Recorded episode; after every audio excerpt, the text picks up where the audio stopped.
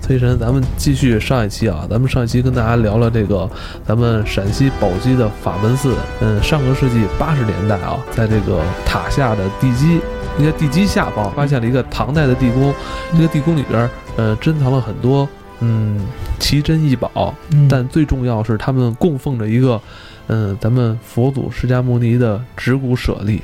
对，嗯，当时呃，我记得你在上期说过，这个佛骨舍利啊，三十年会拿出来供奉一 次，供奉一次，对然后就会迎来这个国家的这个盛世盛世哈。嗯八十年代出现之后，咱们赶上咱们国家一个经济腾飞的三十年啊，这个时间线咱们可以跟大家捋一捋啊捋一捋，是吧？对对对对对，这个呢，我我我我我自己呢也看了一些这个关于佛教的一些简单的知识，对吧？嗯因为这个佛教的历史源远流长，是吧？嗯这个佛法无边，咱们也不敢随便妄言，嗯呃，只是跟大家随便聊聊，觉得学是习有对有很多学习故事交流对，特别有意思，嗯就跟大家唠了。就是话说这个东西得从佛祖的诞生说起，对吧？佛祖的这个诞生呢，应该是在这个所谓叫这个轴心时代。这个轴心时代是怎么回事呢？嗯就是国外啊有一个特别牛逼的人物叫雅斯贝尔斯，他德写国嗯人，对他写这一本书叫这个轴心时代。嗯他大概论述的意思是什么呢？就是说呀，人类的先贤大德的人士啊，大概都是出生在一个轴心时代。这个时期是什么时候呢？就是大概的公元八百年，公元前啊，嗯公元前八百年到公元前两百年，或者更具体的说，就是公元前六百年到公元前三百年，就是在这一段时间里啊，就是世界各地以北纬三十度这个这条线嘛嗯，对吧？这个纬度线上出现了各种这个先贤大德。嗯这个释迦牟尼呢，就是出生在这个时代。嗯这个时代都出现了什么人物呢？嗯你像在古希腊就出现了，比如说毕达哥拉斯，对吧？然后这个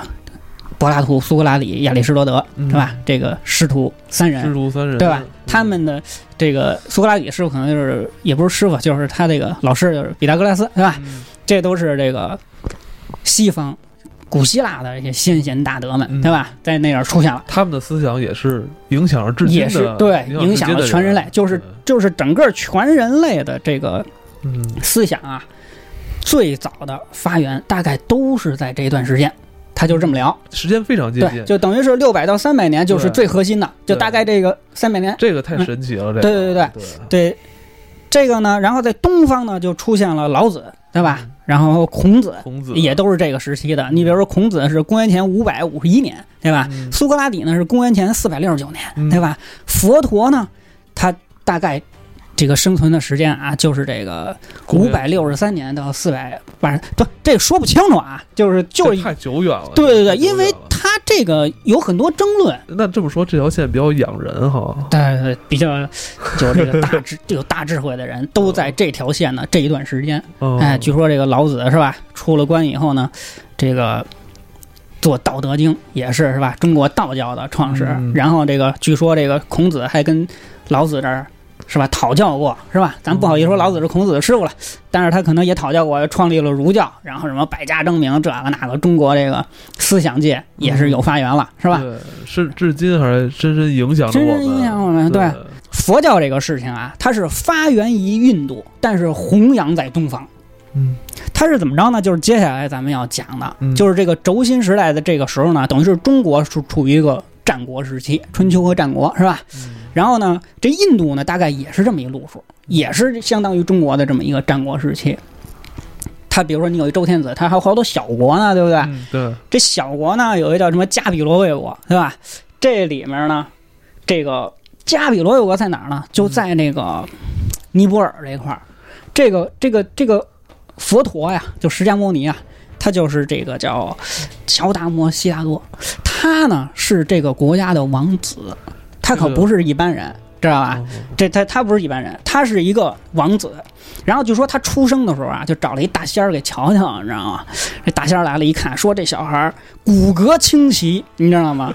如果在家的话，嗯就是在家的话啊，就是这个在世间的话，嗯他就能成为这个大王，能成为这个，就好像说这个治世之能臣啊，就是这种，就是一代英主是吧嗯？这种感觉。如果他是出家呢，啊就是未来的话，他如果出家的话，嗯他就能成为一代大德高僧、一代圣人。就是这大仙儿就给算了。两条路都很哎，都牛逼，就是说这小子骨骼清奇不得了。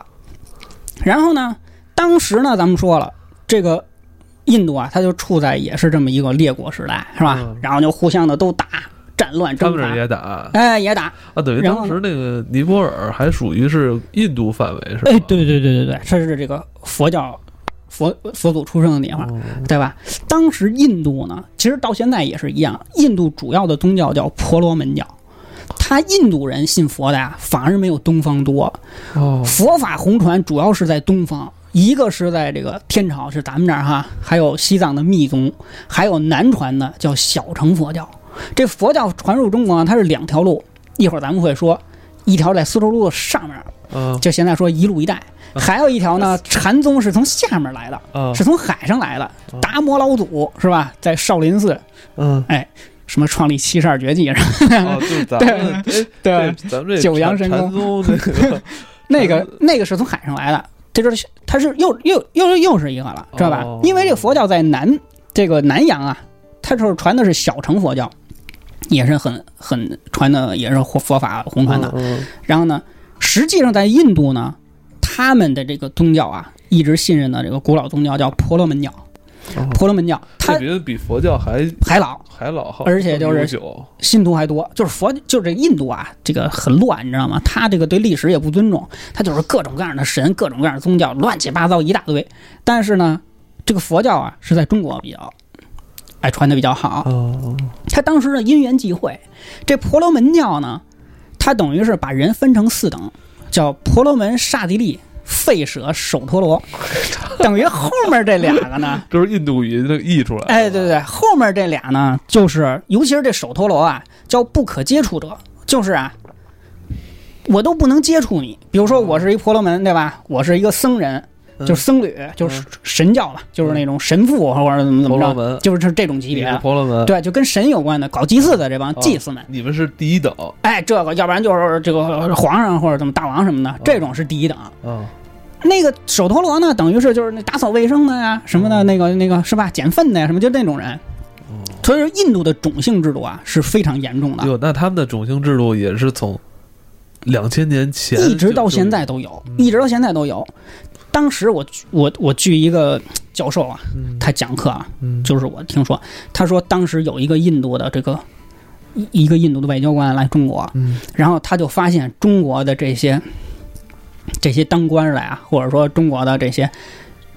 就是社会地地位比较高的人啊，嗯他可以去跟那些扫大街的，还有这个擦地的，去这个亲切的交谈，甚至握手哦拥抱。哦他觉得这都不能理解，为什不么能理呢？解他们这叫不可接触者，就是那些人啊，你都不能接触他，他太贱了，哦贱民，你知道吗？他呢就是这样，等级森严。他这个从政治上来讲呢，就相当于中国那三纲五常，是吧？嗯那他这军也民算分是啊明就是精英体制是吧？对对对，他是为了可能也是这个管社会的、管政治的这么一种手段。哦，但是这个东西呢，就把人分成了这些东西，哦就是让人觉得特别不平等，对吧？这是一种。还有呢，就是在那个时段呢，在那个时段呢是战乱时期，对吧？然后呢，就是经常出现这种互相的征伐呀、嗯杀戮啊什么这种，让这个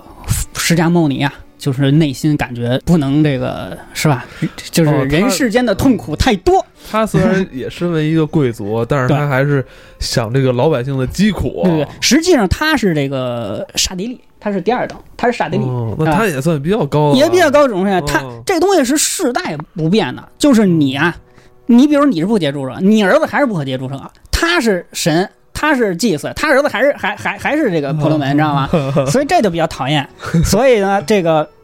佛祖呢，就是有一天在他这个二十九岁的时候啊，嗯。就风华翻，正茂的时候，哎，对对对，就翻墙出来嗯出家了，就是哦皇子不当了，对不要吧？了以后继承大统也不要，什不要么了什么什么都我不要。要清 修，对，二十九岁出家，清修，在这个一个森林里苦修，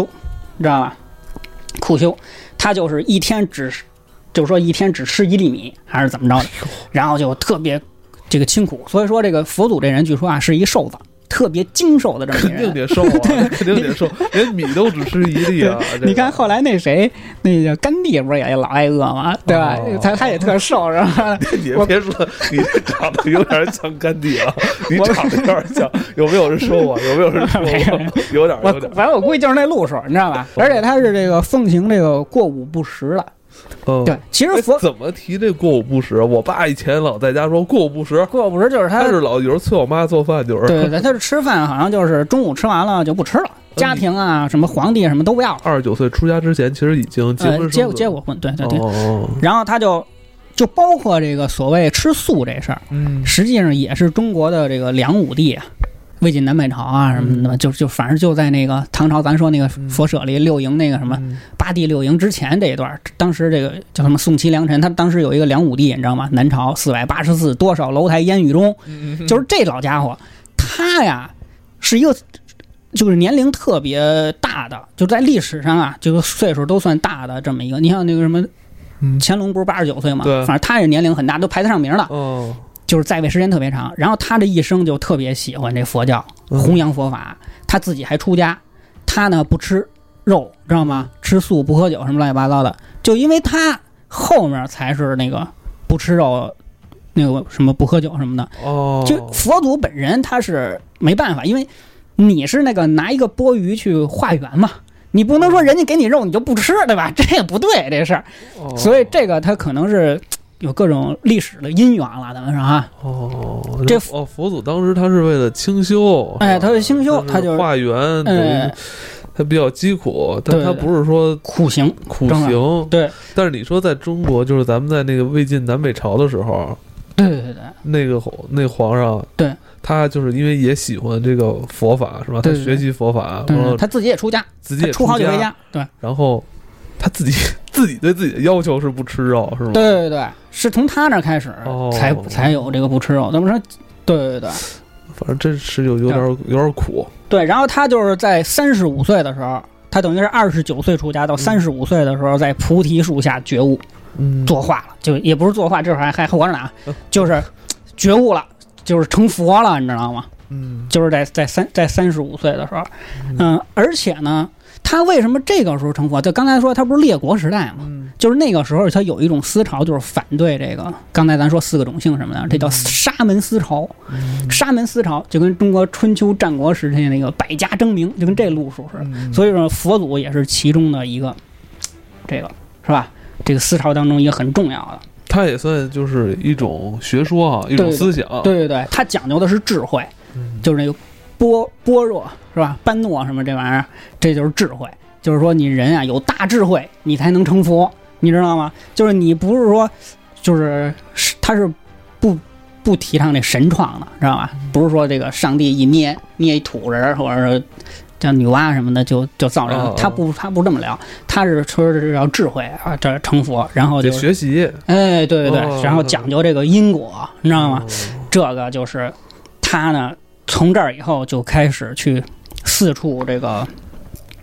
这个讲经，然后传教，是吧？开始他这个长达半个世纪的传教哈，，对对对对对。然后他八十岁去世，就是涅槃，嗯，就是八十岁涅槃。涅槃了以后呢，他的五百个弟子啊，就跟咱那《论语》那意思似的，嗯凑到一块儿，把他生前说的这些教义，他自己的这些这个这个这个说的这些嗯方法论吧，或者说是他自己的一些这个哲学思想嗯记录下来，这就是佛经，知道吧嗯？这就是佛经。然后呢，把它给火化了，烧完了以后，就是留下了八万四千颗舍利子。又过了两三百年，嗯，当时印度呢就到了这叫孔雀王朝，嗯就有点中国大一统，秦朝一统秦两汉是吧知道？秦知道知对道啊，统一了这意思。这孔雀王朝的第三个，这第三个就是这个公元前三世纪哈，这第三个皇帝叫阿育王，他呢因为历经战乱以后呢，也特别的这个怎么说呢，就是对这个人世间的这些疾苦啊，这些杀戮啊，特别的同情，嗯哎，或者有那种慈悲心，慈悲之心，他就信了这个佛教了，知道吧？哦信了，因为这历史上啊，他必须得有这个，就是这个政治上的人嗯来推动这个东西嗯，它才能红传嘛，是吧？对对对，然后呢，他就重新把这个舍利呢，就是佛法舍利，就是在全世界去供奉、弘扬佛法。呃，就你是说就在公元三世纪阿育王这个阶是段，阿育王推广的这个事儿，推广把这个佛祖的这舍个舍利利推广到全世界，全世界去供奉。哦啊这然当后时是印度对是吗？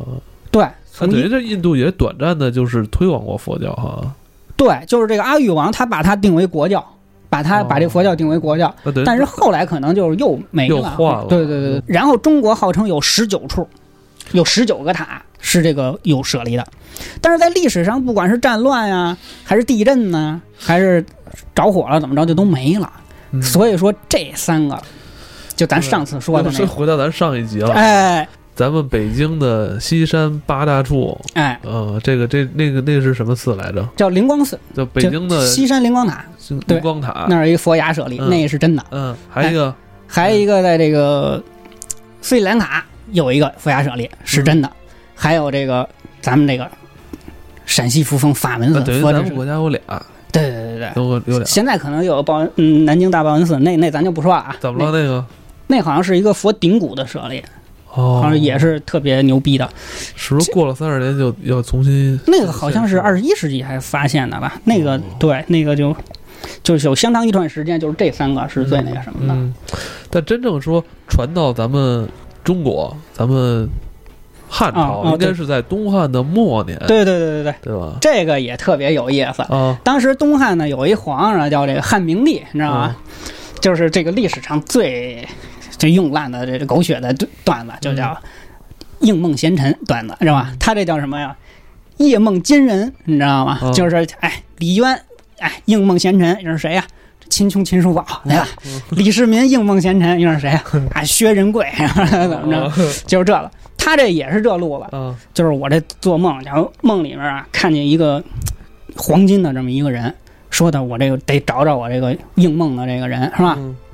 然后就找找完了，他那个大臣就说呀，说的这个啊，这个是嘖在西方，你得去西方啊迎接这个金人去，然后就派人去找了，找完了以后呢，就他没实际上他没到这个这个这个这个嘖印度，你知道吗？走得远儿，就看见两个僧人，一个呢叫这个迦湿摩腾，一个叫竺法兰，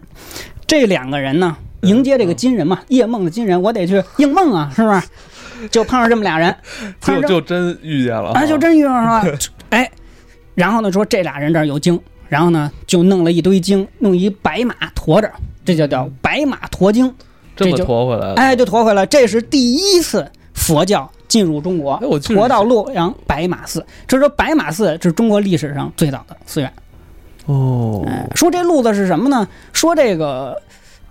这竺法兰和迦湿摩腾，还有这白马呀、就是这个猪八戒跟沙僧和这个小白龙， 然后是这么一路子。哦，然后这这可能是不是那个《西游记》的灵感来源啊？哎，灵感来源说这哦个玄奘呢，就是唐僧这个唐三藏，所以说这个白马寺呢，就号称中华第一寺，对吧？哦然后他们翻译这个四十二章经或者对，怎么西怎么方有佛，去西方迎娶两位高僧啊。哎，对对对对，然后他这个呢，因为当时中国的西方啊，就不是说是你的版图，就只是有的时候呢，你比如张骞通西去了或者怎么着的，你的势力范围到那边了，但实际上你是管不了的，人家有各种好多好多小国，你知道吧？嗯，有这个，对对对，你比如说楼兰是吧？它就是一个国家。当时那个西，咱们当时的西方应该是西域吧？，对对对，就是西这域，个其实说白了就是这个新疆，新是吧疆？就是新还疆没这一块儿，哎是到现在说还没出国呢。 对对对，你过了葱岭的话，可能就是什么阿富汗呐、嗯什么巴基斯坦啊，什么这路数哎，等于是这喜马拉雅山翻不过来，翻不过来，它只能是绕到阿富汗、什么大肉支、龟兹和这楼兰这边转过来，你知道吧？所以说这佛经是这么来的，这么转过来的。绕一下它对它不可能翻喜马拉雅，它不可能翻那珠穆朗玛那会儿峰。太难了。嗯对，它只能走葱岭什么这边。它这地方有一个非常重要的国家，就是这个龟兹。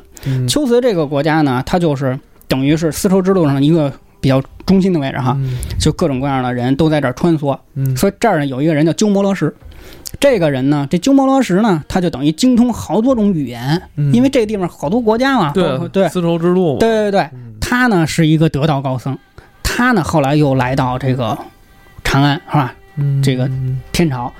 译了很多经，这个佛法还不是一次性的，就是来到对咱们天朝是吧？对对对，佛他法是像你说的，这好几位僧人是吧？对就不断的一点一点往这边供供书这个佛对对对佛经。对，就是经过这个白马驮经以后啊，啊嗯然后就是鸠摩罗什他的这个语言天赋很好，他翻译了很多。嗯后来呢，有一个叫法显的，嗯也西去取了一次经。其实最重要的呢，还就是唐僧取经，就是玄奘他去这个哦取取经。玄奘那次应该是带来了大量的这个对，就是正版的哈，对，所谓对对对，他其实就是要求正版，就是我要，因为你这个西因为域之前有很多都是怎么说呢？他是呃二手货，哎，对，可能二是传手我我我学完之后，对我我再传给你们，对但我不是说人家那个本根儿上的，对对对，还有很多翻译上的错误，你自己也不知道到底是怎么回事儿。对对对，所以呢，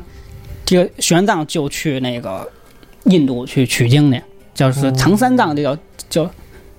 经律论嘛，三藏是吧？嗯嗯然后当时印度有一个特别牛逼的寺院，这个寺院就等于大学，叫纳兰托寺，这就是玄奘取经的这个大 雷音寺， 这这终点，他就走了两万五千里啊，嗯，跑那儿去。他在那儿待了很多年，你知道吗？他也在那儿讲经。他当时对于这个经文的理了了解啊，就熟悉程度啊，嗯比这个纳兰托寺的，就是印度的很多人都牛逼，你知道吗？嗯，这那那是我们也很厉害，对对对，这这纳兰托寺啊，就是上万人的大寺院，你知道吗？大学很多人都在这儿学习。嗯他这个里面呢，就是能精通二十部经文的人，能有一千人。嗯是吧能能精通这个三十部经文的人有五百人，嗯，要是能精通五十部的人呢，嗯哦可能呢也就十来个人了。是吗？对对对，那就咱们玄奘呢，玄奘起码能就背是八十本儿，七十多本儿，七十本儿没问题，哎，就是能我讲，他不光是这个，哦，哎，不光是能那能啥，背还得能讲，还得能。讲，你得明哎白它里面的意思。那这么说的话，咱们那他当时跟人家沟通用的应该就是印度话，对是对，不他是肯定他肯定是也是语言学家嘛，因为等于这三藏经就是后来他回到中国以后，回到长安以后啊，啊，他就是建了那个大慈恩寺，就是现在大雁塔的那个位置。嗯，这个地方就是这个玄奘译经的办公室，知道吧？嗯？就是他在这儿译经，他的工作就是把这些梵文，把这些当时的印度那边的文字啊，翻译成这个中文。他的工作就是翻译，你知道吗哎呀？太他不容易了。他太不前容易后啊了，就是十六年取经，但是翻译这个经文呢，翻译了二十年，一千三百万字，就是这个玄奘。他在纳兰托寺讲经的时候，他比印度人对这经文了解还多，还牛逼，你知道吗？舌战群儒的哎，感 对觉对对是对吧？对对对，所以说就是对，所以说他都 就说不过的。对对对，他就是历史上对这个佛教贡献特别大的。嗯，嗯嗯然后就是等于是，比如印度是阿育王推了一波，嗯中国呢，很主要的是，其实就是那个武则天推了一波，你知道吗？哦就是你等于是君君臣臣父父子子那儒家那套东西，你女的你怎么能当皇上啊呢？对吧？这事儿哦不对。他可以，他立佛教，哎，他立佛，教为他的这最重要的东西，他把他那脂粉钱捐出来，咱这龙门石窟那个，对吧？那个嗯卢舍那大佛那那么大那个，他就宣传这个，用这个佛教呢，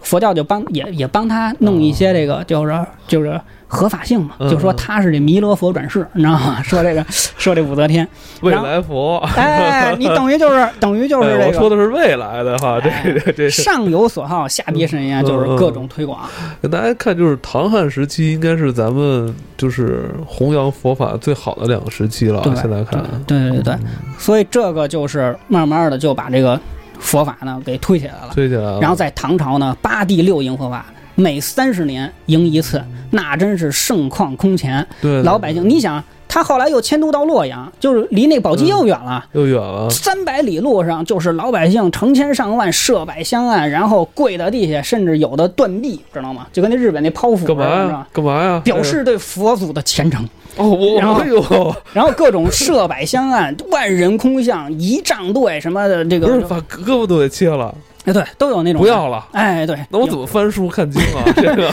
哎， 反正就是什么情况都有哦。反正就是虔诚，哎可以理解，我能对，理解因为你能理一解辈子呀，嗯你能活几个三十年，嗯，对吧？有可能你赶上命好，就看见两次迎迎风佛骨的机哦会，所以只要一迎佛骨就是盛世，就是所有的万人空巷。嗯，所以后来呢，就是佛教太盛了，就是才有的那个会昌法难，就是唐朝有一个皇帝唐武宗，对吧？嗯就是灭佛，就是要把这个佛教啊，让他哎呦让他那个那什么点儿，你们多多还俗还俗，把那庙宇都拆点儿什么的，是吧？但是庙太多，对，佛教跟政治有了冲突了，哦所以就是咱们上回说这个银鼓，就是当时法门寺的和尚啊，就拿了一个银鼓，就是假的佛指骨，嗯，给砸碎了，就把皇上瞒过去了，明白吗？哎呦，所以真骨头才得以保存到今天。哎呦，所以说，这个就是历史上啊，就是